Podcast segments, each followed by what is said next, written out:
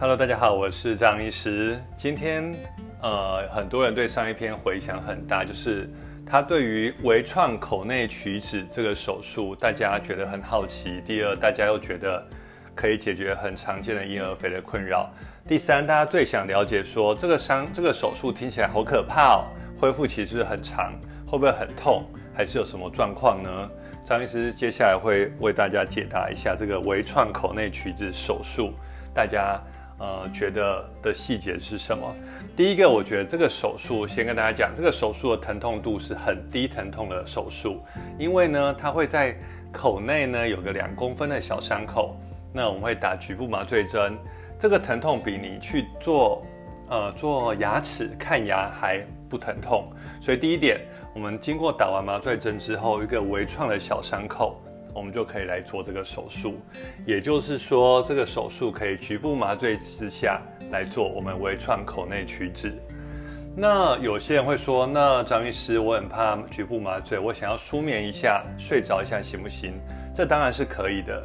就像现在牙科诊所很多人在做植牙的时候，也会让你做舒眠麻醉、舒眠牙科，所以这个手术是可以局部麻醉做，也可以舒眠之下。大概三十分钟就完成这个微创口内取脂手术。那第二个好处是，这个手术我们缝的是不需拆线的线，也就是说，这个线在一到两周内呢，它会慢慢的化掉。化掉之后呢，你的伤口也就完成了，就愈合好了。所以第二个优势是它不需要拆线，在不知不觉中，这个伤口就愈合完了。第三呢，它的好处是什么？它的好处是很多人说，天哪！这个会不会影响到我们手术后需要吃东西会有限制？比如说不敢吃东西等等。那张医师跟大家讲，这个伤口术后呢是饮食是完全正常的。那只有两个要注意：第一，不要吃麻辣锅，因为嘴巴内有伤口，就像去拔智齿一样。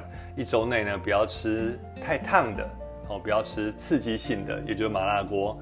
第二个就是不要吃过度咀嚼的食物，就像是口香糖、很硬的金门牛肉干等等，或是超级难咬下去的东西。所以术后的饮食很简单，不要吃麻辣烫，不要吃过度咀嚼，这样子我们就可以做到一个非常好的术后照顾。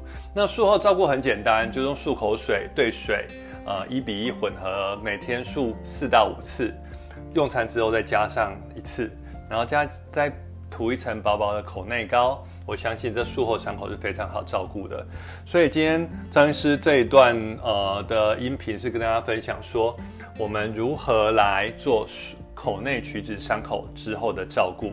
第一是低疼痛，小伤口，术后照顾很简单。不影响你的饮食，所以大家可以放心的来做评估。那有张医师帮你评估完，适不适不适合做这种手术？